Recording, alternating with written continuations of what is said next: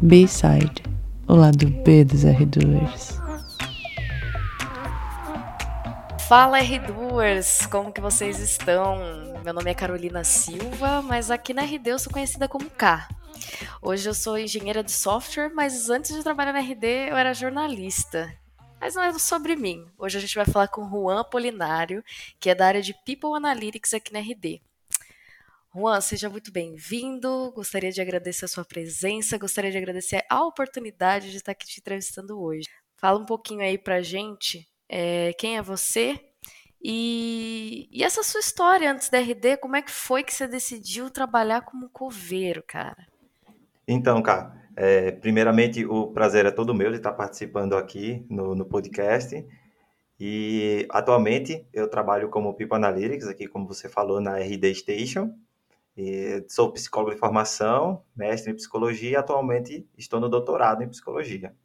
E tem essa história mesmo de que eu fui coveiro. Na verdade, fui quase coveiro. Para explicar essa história, eu tenho que voltar um pouquinho ao meu tempo de escola, mas eu prometo que eu vou ser bem breve.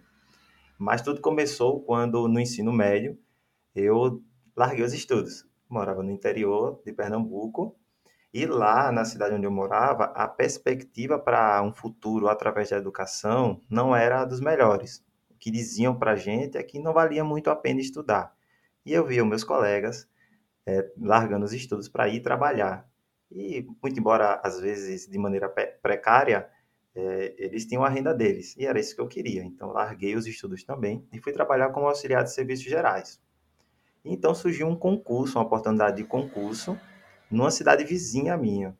Então, eu fui procurar qual seria, naquele momento, na, na minha cabeça, qual seria, qual seria o cargo que seria mais fácil de passar, ao meu ver.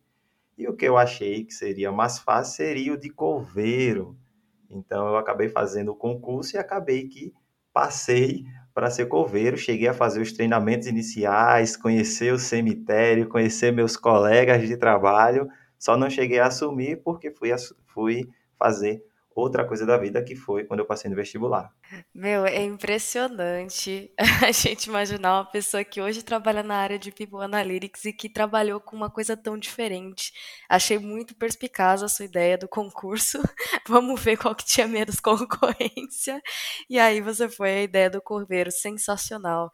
Mas quando a gente pensa assim em cemitério, né, esses ambientes, a gente pensa naquelas histórias meio assustadoras envolvendo coisas sobrenaturais. Rolava esse tipo de história quando você esteve envolvido ali na área com o pessoal? Ah, rolava sim. Eu acho que até para sacanear o cara que chegou mais novo, né?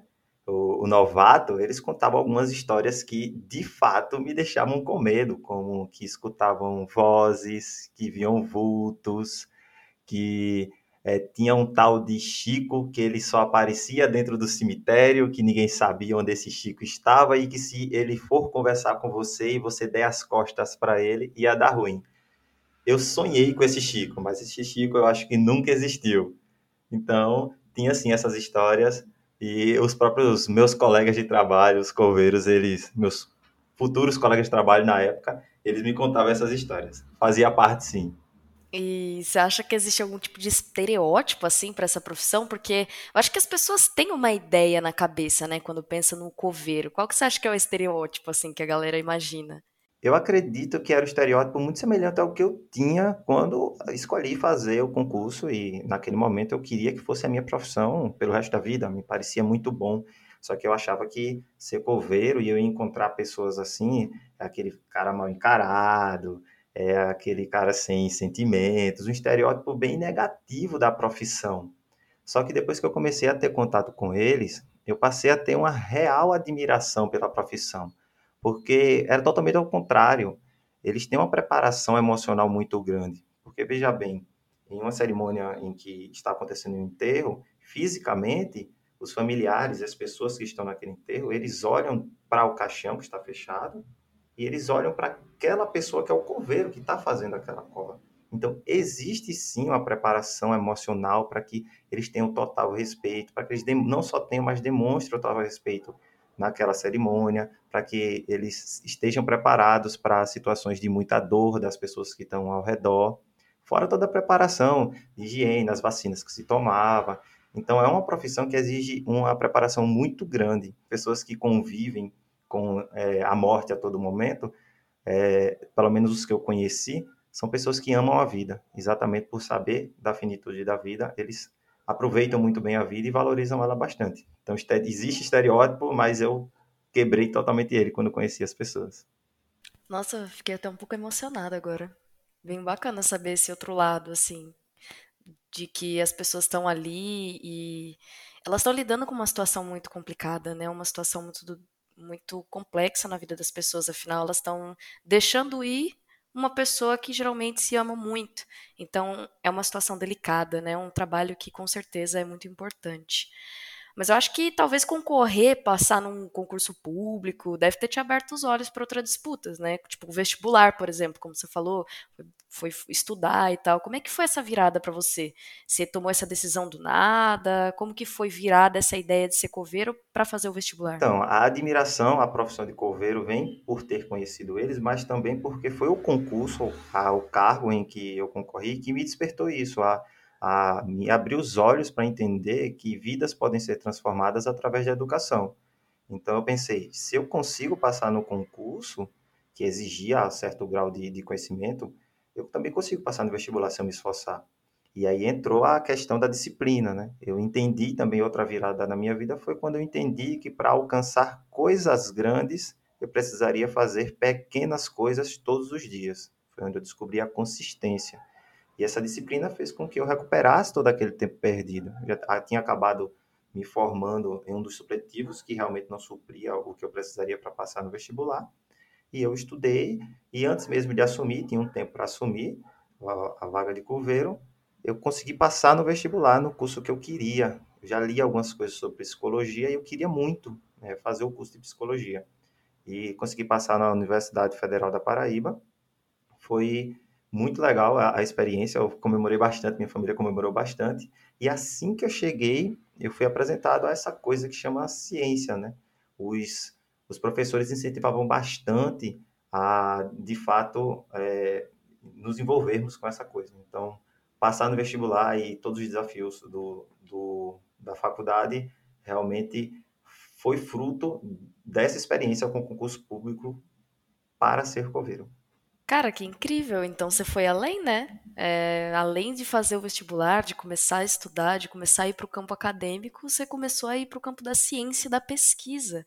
Né? Como é que foi essa coisa de mestrado, doutorado? Caramba, é muita coisa. Conta aí pra gente. Pois é.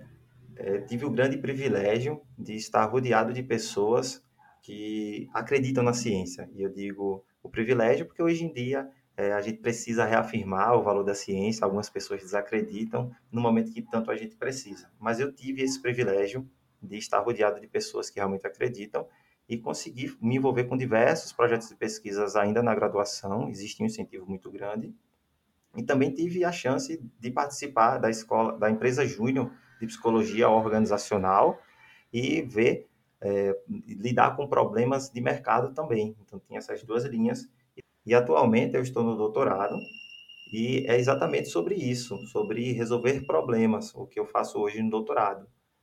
Faço uma ligação entre psicologia organizacional e tecnologia, que seria People Analytics, que também é minha profissão atualmente, e a ideia principal é tentar melhorar a experiência de trabalho das pessoas através de uma visão data-driven, ou seja, usar os dados para melhorar essa experiência. Olha, eu estou aqui digitando com os pés, porque com as mãos eu estou aplaudindo. e, Juan, qual que seria para você é, um recado que você deixaria para uma pessoa que está pensando ali em começar do zero, dar uma virada na vida profissional? Você acha que é possível diante de toda a sua história? Ah, eu acho que é muito possível e eu acho que o recado que eu posso dar é não desista dos seus sonhos. É, é, parece clichê, mas é muito possível se tiver aquilo que eu falei no começo. É, algumas viradas, algumas migrações de carreira vão ser mais difíceis que outras, mas se tiver consistência, se você realmente fizer pequenas coisas para alcançar coisas grandes, é organizar, fazer um planejamento para que você consiga adquirir esses conhecimentos que você precisa. Um pouquinho a cada dia você consegue fazer. Inclusive, cara, é, você também fez uma migração, né? Então, eu queria saber como foi a tua migração de jornalista para engenheira de software. É quase de coveiro para psicólogo, não é? Olha só, o feitiço se virou contra o feiticeiro, não é mesmo? Cara, é, a minha história é meio aleatória, é meio louca. É, eu estudei no, numa universidade particular, fiz jornalismo aqui em Bauru, no interior de São Paulo, e eu trabalhava com marketing digital, então produzia conteúdo, escrevia, fazia vídeo, gerenciava redes sociais, né? Então eu gostava bastante do que eu fazia. Porém, uma carreira que infelizmente não é tão valorizada, ou pelo menos não foi na minha jornada.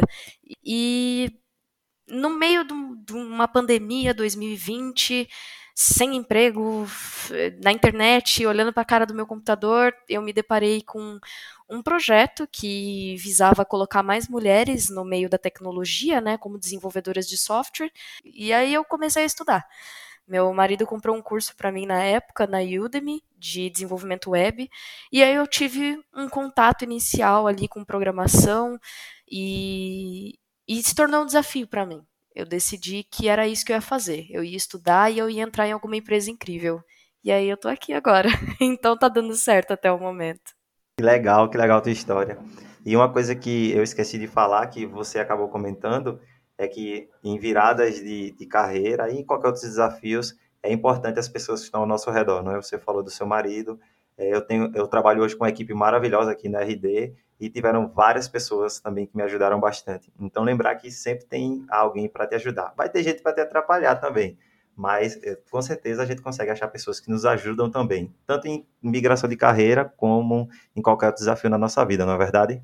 Nossa, essencial isso que você falou. É... As pessoas que tiveram ao meu redor foram essenciais para que eu conseguisse atravessar esse momento, porque, como você disse, é uma transição muito diferente, né? Uma pessoa que estava ali totalmente imersa na área de humanas foi de repente para uma área de exatas, e eu sou péssima em cálculo, eu sou péssima em matemática, então eu falei, meu, isso vai dar errado.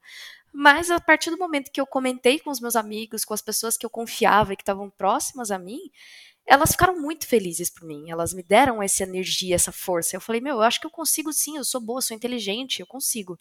E, e esse incentivo, cara, foi essencial. Foi essencial para eu entrar no processo TRD, para eu conseguir passar pelas fases. Não foi fácil, mas foi extremamente recompensador. Principalmente nessa, nessa área de tecnologia, linguagem de programação, eu também tive que passar por esse processo, aprender algumas coisas de, de Python, R, Golang, e também não tinha muita afinidade com matemática, mas eu entendo que esse desafio é possível de ser vencido. Eu acho que força de vontade e disciplina é o que a gente consegue, é o que a gente precisa para conseguir isso. Eu acho que é bom deixar isso claro, porque eu acho que tem muita gente pensando em migrar para a área de tecnologia e pode bater aquele pensamento, ah, eu não vou conseguir. Bem, se você precisa de inspiração aqui, a gente tem a cara, né? E também conseguir aprender um pouquinho de programação para trabalhar. É, hoje, na, no meu ofício, eu uso bastante também. Então, é possível. Boa. Pessoal, queria agradecer imensamente a RD Station pela oportunidade de participar do B-Side, esse podcast que conta um pouquinho do lado B dos R-Doers. Agradecer o Juan por estar aqui com a gente, por compartilhar um pouquinho dessa história e ter a oportunidade também de compartilhar um pedacinho da minha história com vocês. Juan, muito obrigada e RD Station, muito obrigada. E eu agradeço bastante também pela oportunidade, agradeço a Rede Station, agradeço a você pelo papo maravilhoso que a gente teve. E é isso. Muito obrigado. B-Side, o lado B dos R2.